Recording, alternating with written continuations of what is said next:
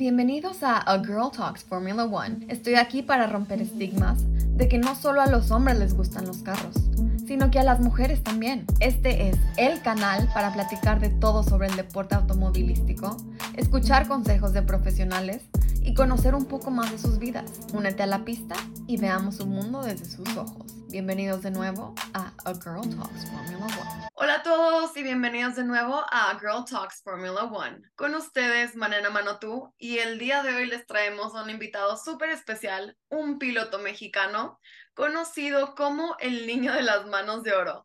Con ustedes, Alex Alba. Bienvenidos, Alex. Bienvenido al podcast. ¿Cómo estás? Hola, Manena. Muy bien, muchas gracias. Eh, muy contento por la invitación. Espero podamos hablar mucho de, de automovilismo y, y bueno, emocionado, ¿no? Porque ya también vienen las, los playoffs de NASCAR, que es donde estoy compitiendo ahorita. Exacto. Bueno, antes de entrar precisamente a todo lo que estás haciendo actualmente, cuéntanos primero por qué te apodaron el niño de las manos de oro. Fíjate que sí me lo han preguntado, pero no lo sé, eso viene de, de Ed Martínez. Ed Martínez es la persona que, que narra las, las carreras de diferentes este, campeonatos como lo son NASCAR Supercopa. Y, y, bueno, él, él se le ocurrió, ¿no? Desde, desde las trucks, este, comentarme el, el, niño de las manos de oro, ¿no? Pero no sé, no sé dónde ha salido, la verdad. Bueno, obviamente por el hecho de que eres sumamente buen piloto y actualmente estás liderando NASCAR Challenge, ¿correcto? Sí, eh, actualmente vamos de, de líderes, acabamos de entrar a los playoffs, que son dos carreras, en donde, bueno, vamos a competir por, un, por ver quién es el campeón de, de campeones, ¿no? De, de, toda la temporada y, y sorpresivo un poco eh, haber quedado en primer lugar en esta temporada regular, pero eh, satisfecho y, y, muy contento. Cuéntanos un poco, porque este año tú hiciste una transición de equipo, ¿correcto? Sí, el, el año pasado yo me encontraba en, eh, en el Team GP Canels, un, una trayectoria de, de, cuatro años con ellos y, y bueno, este, este año eh, cambian un poco las cosas, tengo que, que bueno, pasar al, al AMI Motorsport, equipo donde Víctor Barrales es el, el head coach de, del equipo y mi papá es el, el, ingeniero, ¿no? El, digamos, el crew chief de, de, de, estos, de estos autos y empezamos, pues bueno, con, con la aventura, ¿no? Pues a ver qué, qué pasa en la temporada, este, a ver si podemos terminarla, vamos a, a, dar lo mejor estas tres carreras y de ahí ver qué es lo que va pasando y, y bueno, logramos ganar la primera carrera en, en Chiapas eh, por allá del mes de abril de este año. Y bueno, a partir de ahí se fue haciendo una muy bonita convivencia con todo el equipo, con mi papá obviamente, que me ha entendido muy bien en cuanto a, a settings, en cuanto a este, plática de, del auto. Digamos que no solo hablamos de carreras en la pista, sino que todavía estamos cenando aquí dos semanas después de la carrera y todavía este, estamos recapitulando qué es lo que pasó, cómo lo vamos a mejorar, ¿no? Entonces, todo eso ha ayudado muchísimo y, y bueno, también tener de compañeros a, a Víctor Barrales, Richie Abarca, Gustavo Barrales, que son eh, personas que conozco desde muy corta edad, entonces eso ha, ha venido muy bien, ¿no? En, en este año y, y ojalá podamos eh, dar ese campeonato que el Motorsport merece. Por supuesto, y aquí en A Girl Talks Formula One, obviamente todos te deseamos el mayor de los éxitos para que te conviertas en el campeón de NASCAR Challenge. Y antes de empezar en tus inicios, cuéntanos un poquito qué se siente trabajar con tu papá. ¿Él te acompaña a todas las carreras? Sí, él, él me acompaña a todas las carreras. Es más que acompañarme por, por ver a su hijo, pues también es, es parte de su trabajo, ¿no? Él eh, también sí, trabaja claro. de manera conjunta con las camionetas del equipo de Motorsport, donde está David Reyes, que, que también está peleando el campeonato. Entonces, eh, sí me acompaña a todas, pero también eh, tiene que estar eh, trabajando en, en, otros autos, ¿no? Y incluso, la verdad, cuando estaba en, en, en, otro equipo, pues él estaba muy al pendiente de mí, ¿no? No trabajábamos juntos, no podíamos compartir mucha información porque pues tú sabes que se trabaja en un equipo de una manera y en otro de, de otra, entonces esa interacción que no teníamos, pues bueno, yo creo que la hemos ido recuperando este año y ha sido, ha sido muy padre. Siempre creo que mis viajes a carreras o todos, todos los campeonatos en los que he estado han sido muy, muy familiares. Mi mamá me apoya mucho, también eh, viaja con nosotros y ella tiene que viajar el, el, domingo a ciertas pistas, pues, pues lo hace. Y mi, mi spotter, que bueno, es, es un término que usamos en NASCAR, ¿no? El, la persona que está hasta arriba de las gradas, que te está apoyando desde el radio, es mi hermano. Entonces, eh, ahora, ahora sí que todo se queda entre familia y ha sido algo eh, muy padre de desarrollar y, y, ver también cómo ha crecido mi hermano como, como spotter de, empezar de cero, empezar en la pandemia, eh, que él me ayudaba en los simuladores. Decía, bueno, me conecto y, te ayudo a verlo ya, que lo busquen otros pilotos, ¿no? De otras categorías. Oye, nos puedes echar la mano en, en esta carrera y así ha sido también un, un, crecimiento muy padre. Claro, como que al final de cuentas han ido creciendo todos juntos y al mismo tiempo y eso está padrísimo. Y ahorita que decías eso de que cuando tú trabajabas en un equipo y tu papá en otro, me pasó justo algo parecido en una historia que me contaron precisamente Mariana y Rubén Robelo, que me tocó entrevistarlos a los dos por separado. Y justo Mariana era spotter para otro piloto de otro equipo y me dijo exactamente lo mismo que tú precisamente como cada uno estaba en diferentes equipos, obviamente no podían compartir información que tuviera nada que ver con las carreras, así que qué bueno que ya están trabajando juntos. Pero cuéntame un poquito cómo fue el proceso para un piloto en NASCAR en la pandemia, ahorita que dijiste eso de los simuladores. Bueno, eh, en particular eh, fue una, pues fue una experiencia típica para todos, ¿no? Este, yo estaba trabajando de ingeniero y también pues se nos ordenó hacer un poco de, de home office, ¿no? De, mi trabajo no era de, de, estar en la casa y haciendo eh, eh, cosas remotamente, sino de estar en piso atendiendo ciertos detalles, ¿no? Entonces, eso fue lo primero que cambió y, y después, pues bueno, se vino este receso de, bueno, depende de a quién le preguntes, ¿no? De tres a cinco, cuatro meses, en donde se desarrollaron muchos campeonatos por iniciativa de pilotos. Empezamos con un eh, torneo de chiste que se llamaba COVID-19, después se fue haciendo más intenso, NASCAR se empezó a involucrar, Supercopa se empezó a involucrar y ya veíamos parrillas que eran este, de 15 pilotos de NASCAR, ya veíamos este, que había carreras de calificación, ¿no? Para entrar a, a la carrera virtual de, donde éramos algo más de 40. Fue un, un proceso divertido, obviamente eh, difícil para, para muchas personas todo este, este tema de, de la pandemia, pero lo pudimos exprimir eh, en cuanto a, pilotos NASCAR.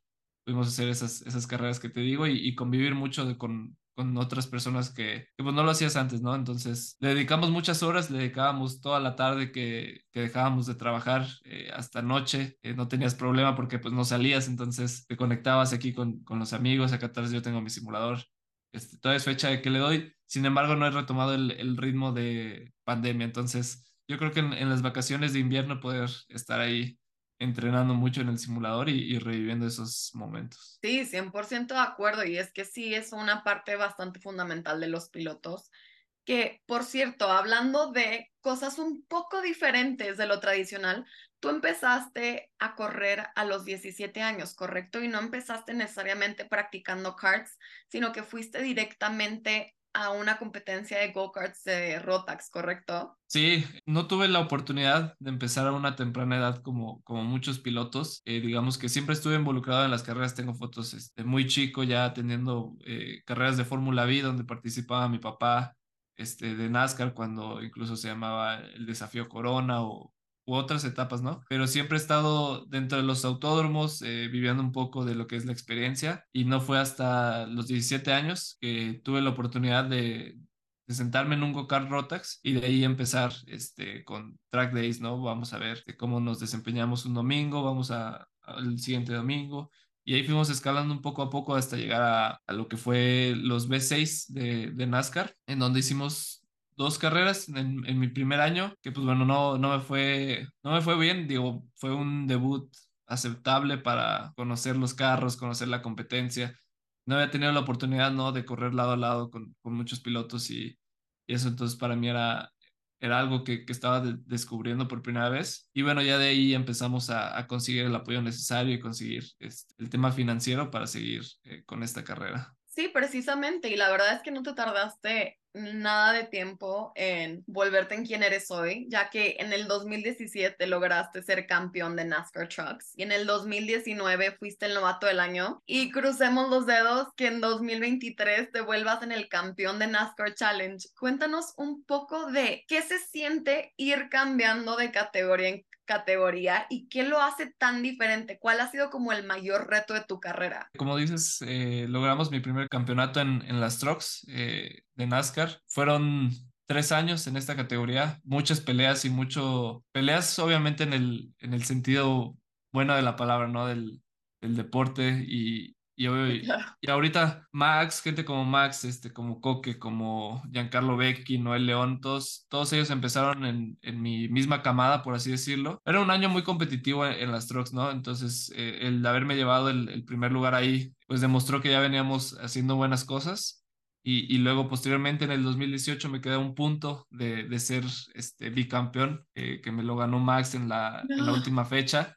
Entonces, con Max, pues bueno, me, me conozco desde ya eh, puedo decir que lo, que lo vi muy chico, ¿no? Y ha sido muy interesante, ¿no? Cambiar estas categorías y ver que, que todos lo hemos hecho muy bien, todos hemos logrado cosas importantes dentro de, de NASCAR, sí, teniendo como, como base las trucks, ajá. Y bueno, no el León, ¿no? Que te digo que, que, empezó en las trucks y ahorita lo vemos corriendo en, en Europa, haciendo un papel excelente. Sí, que de hecho acaba de ganar la Eurofórmula Open este año en el 2023, el campeonato. Sí, Sí, claro, y es, y es padre decir, ¿no?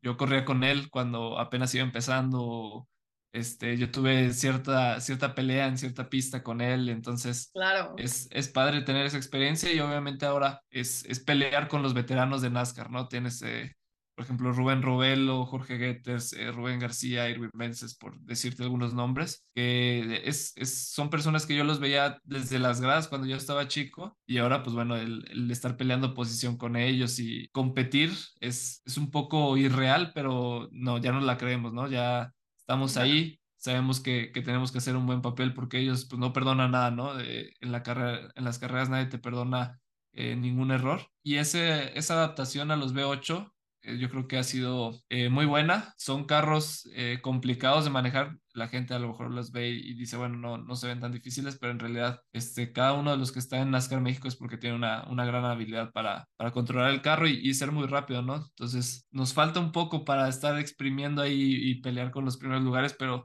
creo que podemos correr este, sólido y, y constantemente en el top 5, top 10 de, de las carreras y, este ha sido un año, pues como te digo, de, de, consolidación y espero el siguiente año estar ya adelante de ese top 5. No, y es que al final de cuentas la verdad es que sí eres de los pilotos más talentosos, pero como tú bien lo mencionabas, tu generación fue bastante talentosa, pero algo que me encanta escuchar son ese tipo de historias que dijiste de poder eventualmente correr contra los pilotos que tú veías de chiquitos, pilotos que admirabas y que ahora estés corriendo al lado de ellos. ¿Cuál ha sido el mejor consejo que te ha dado alguien de con quien estás corriendo actualmente que tú ya admirabas de chico? Yo creo que pasé muchos años, mucho tiempo con, con Rubén García este, como compañero de equipo en, en Cannes, ¿no? Y él es, tanto en el simulador como en, como en la vida real, es, es un excelente piloto eh, me ha dado muchos buenos consejos, tanto dentro como fuera de la pista, pero yo creo que el consejo de siempre es,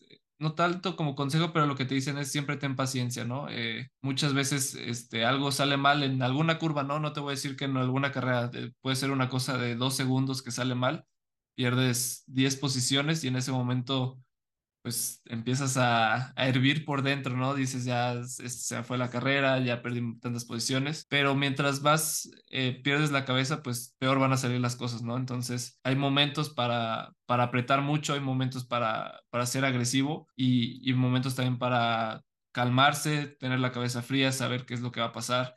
Eh, yo creo que esto va a ser algo muy importante en estas dos carreras, ¿no? Como, como sabes, pues 100%. formato diferente en NASCAR, puedes ser eliminado en esta carrera, puedes perder el, trabajo de todo el año en la siguiente. Entonces, eh, hemos trabajado mucho eh, en todo ese tema de la mentalidad que tenemos en la pista y obviamente la, condición física, ¿no? Creo que eh, esa, paciencia que, hemos tenido y que todavía nos falta mejorar ha sido uno de los mejores consejos que he tenido en, en mi carrera. No, claro, y, y, es lo que he hablado precisamente con otros pilotos, que es lo que no solemos ver nosotros, toda la psicología que va detrás de una carrera.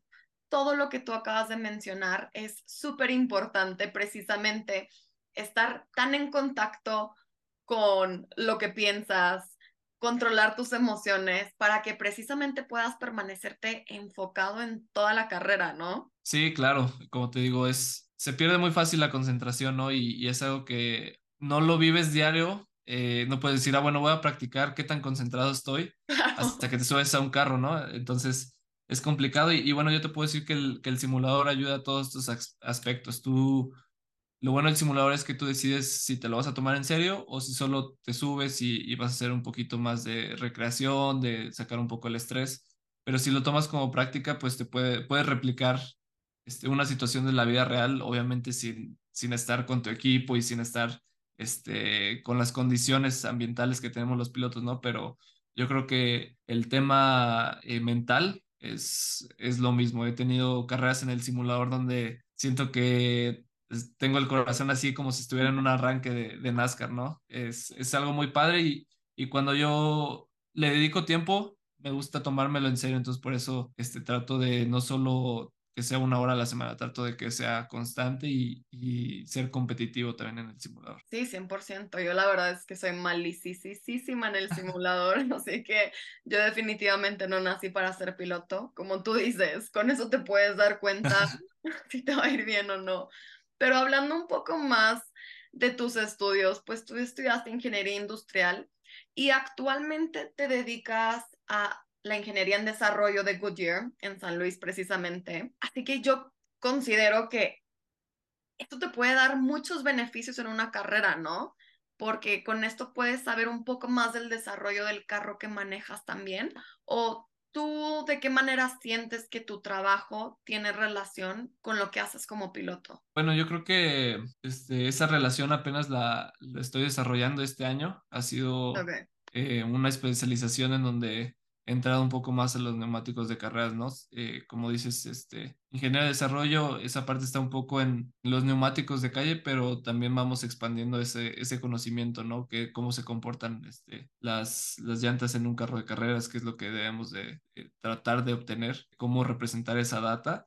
Y, y, todo esto lo hago pues con ayuda también de mi papá, ¿no? Si él no está involucrado en, en esa claro. empresa, él también me da muchos este, consejos eh, trabajamos muy de cerca y, y, podemos dar un, al final de cuentas, todo lo, el beneficio que tienes es dar un feedback correcto al ingeniero de que, bueno, en, en la curva 3, pues estamos teniendo subviraje o sobreviraje. Entonces, ya tú puedes de, deducir un poco, no va por el tema de suspensión, a lo mejor en la llanta estamos este, abusando un poco más. Es, es algo que se aprende teóricamente y obviamente también prácticamente vas adquiriendo un poco de conocimiento. Claro, 100%. Oye, nuestro invitado anterior, Sebastián Álvarez, te tiene una pregunta. Como qué es lo, como tu parte favorita del fin de semana? Porque algunos pilotos dicen como, bueno, mi parte favorita es, no sé, la quali, la carrera, como pues, ¿qué prefieres? Eh, ¿Ganar una, una pole o como ganar la carrera? Mi parte favorita del fin de semana es esos momentos antes de empezar la carrera. Si te va bien en la calificación, digamos, el sábado, estás muy nervioso, ¿no? Estás muy nervioso porque puedas eh, seguir con el mismo trabajo que, que hiciste el sábado y, y, lo disfrutas, ¿no? Disfrutas mucho esos nervios, este, aunque sientas que te comen la, el estómago, te, lo disfrutas mucho, pero también si te va mal el sábado, pues estás emocionado de que puedes revertir las cosas en, al principio de la carrera, ¿no? Entonces yo creo que mi parte favorita es ese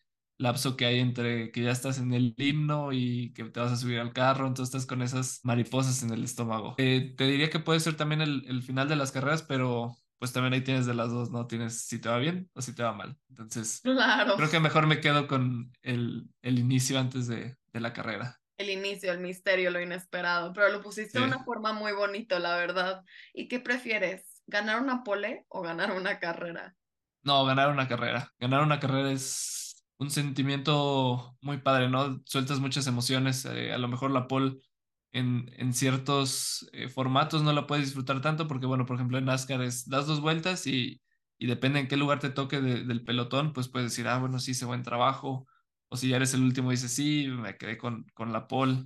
Entonces, este, le quita un poco de, de, emoción ese, ese formato, pero bueno, es, es algo de que, que manejamos en NASCAR, ¿no? Y, y yo me quedaría con, con, ganar la carrera. Sí, por supuesto, que, a ver, ganar la pole también ha de ser bastante emocionante, pero dime, ¿te ha pasado que has ganado la posición pole y no ganas la carrera?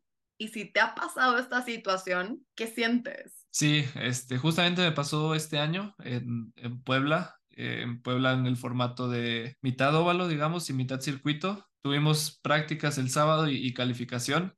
Cuando llegó el momento de la calificación sabíamos que teníamos una vuelta muy buena, guardada, o sea, no habíamos, digamos, este, completado los mejores tres sectores, por así decirlo. Y entonces en calificación, eh, cuando salí, fui de los primeros, este, pude cronometrar un muy buen tiempo, sin embargo, eh, cuando iban a salir, pues obviamente los contendientes de, de la pole, la pole general, eh, empezó a llover, entonces no se pudo concluir esta, esta calificación y bueno, te quedas pensando, ¿no? ¿Qué hubiera pasado? A lo mejor si hubiera mantenido el tiempo, a lo mejor pues también me hubieran este, retrasado a, no sé, a octavo, a cuarto, a, a 20, ¿no? Como, como tú quieras, pero digamos que teníamos un, un muy buen tiempo para, para esa sesión de calificación.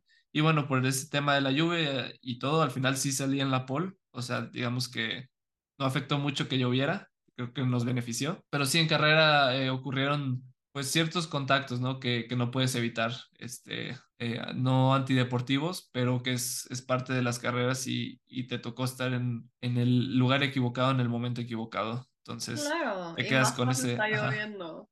Sí, entonces te quedas con ese sabor de boca de pues, ayer teníamos muy buen carro, en la carrera lo demostramos, pero es que no puedes controlar, este, te limitan un poco tu, tu progreso. 100%, que ahí es cuando juega un poco el factor suerte y ya no depende nada del talento de la persona. Oye, y cambiando un poquito de tema, hablando de Fórmula 1, vamos a hablar un poco de un piloto que está haciendo la revelación de esta segunda parte de la temporada de Fórmula 1. Y es que tenemos y hemos visto cómo McLaren ha ido creciendo y mejorando todos estos desarrollos en su monoplaza de este 2023, que no empezaron nada fuertes a como están ahorita. Pero hablemos de Oscar Piastri. ¿Qué opinas de este piloto que, en mi opinión, es un piloto fuera de serie y que eventualmente va a poder ser la competencia directa de Max Verstappen? No sé qué opinas tú. Sí, pues como dices, esta segunda temporada, esta segunda mitad de temporada, perdón, a McLaren ha demostrado pues, mucho en lo que han estado trabajando, ¿no? Han mejorado mucho su carro, eh, han recortado la distancia con los Red Bull demasiado por muchos décimas de segundo. Y, y sí, Oscar ha hecho un buen trabajo, ¿no? Ya, ya ha puesto a, en, en, situaciones difíciles a Lando y al equipo en donde sí. el mismo Lando tiene que decirles, oigan, pues déjenme pasar, pero pues no funciona, no funciona tan así, ¿no? Tienes que demostrar que eres más rápido y, y, y pasarlo de una manera más convincente. Y, y hay que esperar, este, yo creo que ha pasado últimamente en, en la Fórmula 1 que vemos muchos talentos muy jóvenes en donde decimos, no, este va a ser el siguiente Verstappen, este va, es el siguiente que le va a dar pelea a Hamilton, ya a Leclerc y, y a, al que quieras, ¿no? Pero cuando se cambian de equipo, usualmente vemos este, que va para mejor o que va para peor, ¿no? Entonces yo creo que McLaren ha hecho bien en no apresurar las cosas, en mantener a sus dos pilotos con un largo contrato para desarrollar el carro y adecuar el carro a ellos dos, ¿no? Porque al final de cuentas, si, si mejoras el carro, pero este no se mejora al, al, manejo de tus pilotos, pues no vas a tener una buena combinación, ¿no? Y puede pasar algo como en Red Bull ha pasado, en, en Toro Rosso, o bueno, ahorita Alfa Tauri, ¿no? Incluso con el mismo Daniel Richardo, ¿no? Claro. Que sabemos que pues no es un, no es mal piloto, pero no, no pudo estar a la, a la par de, Lando Norris en sus años de McLaren. Y es que justo lo que dijiste, o sea, una vez que construyen el carro de cierta manera que no necesariamente se adapta al estilo de manejo del piloto, es cuando los pilotos, no muchos, pero una gran parte empiezan a decaer, que fue precisamente lo que le pasó a Daniel Richardo. Pero algo que yo sí veo mucho en Oscar Piastri es que a él el carro que le des es a un carro al que se adapta. Fuimos ver cómo ganó en la Fórmula 3 al año siguiente ganó en la Fórmula 2, igual fue campeón de karts varios años de su vida, hasta que eventualmente como no tenían asiento para él en Fórmula 1, fue precisamente donde lo metieron de reserva en Alpine, a tal grado que McLaren y Alpine estaban peleando por él. Y la verdad es que qué bueno que acabó siendo parte de McLaren porque no siento que hubiera tenido el mismo rendimiento con Alpine. No sé qué opinas. Sí, eh, fue muy, muy chistoso, ¿no? Toda esa controversia que, que hizo Oscar en, redes sociales, es, haciendo ruido incluso antes de que lo anunciaran como piloto de Fórmula 1, incluso antes de que este, fuera parte ¿no? de, de, la parrilla, ya estaba pues ahí el nombre de que, oye, pues a, Alpine ya lo anunció, pero Oscar ya lo desmintió y ya lo anunció McLaren. Este, fue un poco, todavía incluso se, se maneja ese meme entre los pilotos, ¿no? Entiendo que con mi consentimiento tal equipo ha puesto este, este press release y sí, yo creo que cayó en el, en el mejor lugar. Eh, muchas veces eh, también vemos pilotos que hacen un cambio arriesgado y no les funciona, ¿no? Yo creo que también Oscar se jugó este, todas las cartas que tenía y, y ahí llegó a un buen equipo. A un buen equipo, obviamente, este año, ¿no? Hay que ver qué pasa el año siguiente porque lo hemos visto. Eh, de un año a otro, Mercedes pues se cayó de, de ser el primero o de estar compitiendo cada carrera con Max, pues se cayó al tercer pues ya ni tercer lugar, ¿no? De, del, del, campeonato de constructores. Entonces, eh, ojalá siga así McLaren, ojalá pueda seguir demostrando esta dupla de, de Lando y, y Oscar, que, que, tienen mucho para dar y, y, y, pelear, ¿no? Pelear, yo creo que es algo que hace falta en, en esta Fórmula 1 y lo vivimos en el Gran Premio de Qatar. Una carrera sí. un poco diferente en el sprint donde iban peleando por la punta, creo que fue bueno para todos los aficionados. Entonces veremos qué, qué es lo que pasa en, estas últimas carreras acá en, en América. Súper de acuerdo y ya veremos qué pasa en el Gran Premio de México. Ojalá que el podio termine diferente. Y bueno, hablando de cambios, un piloto que sí siento que le benefició unirse a Alpine fue a Pierre Gasly, ya que le está yendo muchísimo mejor que como le estaba yendo en Alfa Tauri en los últimos años, a tal grado pues que ha logrado su podio esta temporada pero antes de irnos, me encantaría saber qué opinas tú de las mujeres en el deporte del motor. ¿Qué te parece Formula One Academy? Eh, justo tengo, vamos a decir, un aficionado al, al, a la NASCAR que participa en todo este tema, ¿no? Que sigue muy de cerca desde el F1 en las escuelas de cómo se desarrolla eh, un carro pues a escala y cómo lo tienes que hacer que, que sea el, el, más rápido en un, en un cierto eh, trayecto, hasta el F1 Academy, ¿no? Que, que yo veo que él postea mucho y, y, es algo, algo muy padre. Creo que abre la puerta a, a muchas eh, mujeres de, de, estar en el deporte motor, como dices. ahorita no está, digamos, lleno de hombres, el, o, sí, lleno de hombres el, el deporte, pero claro. poco a poco, ¿no? Las mujeres se van haciendo un, un nombre. He tenido eh, la oportunidad de ahora que estoy en Supercopa eh, convivir con Ivana Richards, que pues me he dado cuenta que no solo es, es el nombre, ¿no? Ya es una realidad. Ivana Richards yo la he visto ya que, que maneja el, el Pro 1 de Supercopa, que no es un carro nada fácil y sabe mucho incluso a las gráficas, ¿no? Eh, yo he visto que ella puede ver este, todo este tema de la telemetría y, y decirte pues dónde estás fallando, dónde debes de mejorar. Entonces, creo que todo este eh, camino de la F1 Academy pues alienta a personas como ella a seguir sus sueños, a seguir trabajando, a seguir este, haciendo las cosas bien, ser disciplinadas para llegar eh, de una manera, eh, pues no más fácil, ¿no? Porque obviamente no, no es fácil llegar a Fórmula 1, pero tener un camino ya establecido y con puertas que, que, sabes que no se van a cerrar porque eres mujer, sino que ya este, te dan esa opción, esa facilidad de, de entrar y de demostrar tu talento, que es lo que necesitamos en el, en el deporte. Me encantó cómo lo pusiste y ojalá tengamos a una mexicana muy pronto en esa categoría, porque ahorita solo tenemos una latina, Maite Cáceres, de Uruguay. Mínimo tenemos a alguien latino representando a todos estos países de América, pero pues qué mejor que un mexicano, ¿no? Y ahora sí, antes de irnos, ¿qué crees que le depara el futuro a Checo Pérez? ¿Crees que se retira esta temporada o la próxima o que se cambiaría a otro equipo de Fórmula 1? Híjole, sí, sí leí el rumor de, de, Reddit que manejaban que un alto directivo de Escudería Telmex ¿no? Sí. decía que ya se iba a retirar. Lo que yo creo es, obviamente, si se le cierran las puertas en Red Bull, yo creo que tiene todo para eh, ponerle un, un fin a su carrera con un eh, buen moño, de manera bien, se va a ver bien con el equipo, no así como algo como este, Nico Rosberg, que a ver, Nico fue campeón de Fórmula 1, ¿no? Pero claro. cerrar este, en el mejor equipo de, de la actualidad de, de Fórmula 1 creo que sería algo bueno, ¿no? Yo creo que ya está en él si, si decide pues irse a un equipo inferior y empezar a desarrollar un carro. Como dices, pues están estas opciones de como Oscar Piastri, como Lando Norris, como George Russell, que son personas que pues apenas están cumpliendo, no sé, 25, 26 años claro. y ya son este, unas máquinas en, en la Fórmula 1. Entonces, también los equipos deben de considerar eso, ¿no? Que es un, un piloto experto que le quedan, no sé, a lo mejor 3, 4, 5 años en, en la Fórmula 1 o quieres desarrollar a un piloto que pues obviamente te va a ayudar con el carro, incluso puedes subir su, su valor en el mercado y, y, tú te puedes ver beneficiado, ¿no? De vender esa carta. Entonces, este, a mí me gustaría que obviamente cierre el, el año bien, que asegure primero ese segundo lugar y, y, a ver si se le cierran las puertas, yo creo que sería un buen momento de, de agradecer a todos sus aficionados por apoyarlo. Claro, Pero, como si no- con dignidad, digamos. Ajá, si no, obviamente trabajar en el 2024 y demostrar por qué Red Bull lo eligió. 100% de acuerdo, muy, muy, muy, muy cierto. Oye, pues Alex, muchísimas gracias por haber formado parte del podcast.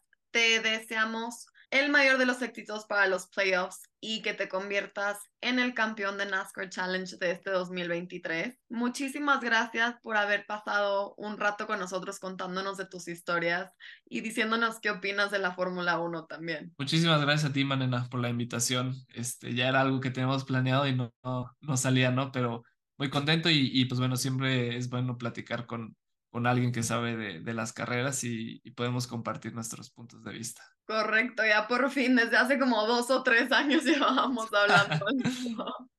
y ya por fin se concretó. Sí, es bueno, ya vamos a preparar la segunda parte. Exacto. Después de ser campeón, después de ser campeón. Después de ser campeón, correcto. Sí, Ya claro. lo vieron todos aquí en A Girl Talks Formula One. Y muchísimas gracias a todos ustedes igual por haber formado parte de esta entrevista y haber llegado hasta el final. Nos vemos a la próxima con otro capítulo más de A Girl Talks Formula One. Hasta la próxima. Dios, gracias. Muchas gracias por haber formado parte de esta carrera con nosotros y haber llegado al final de la entrevista. Nos vemos en el próximo episodio o en nuestras redes sociales de Instagram y YouTube, A Girl Talks Formula One. Hasta la próxima.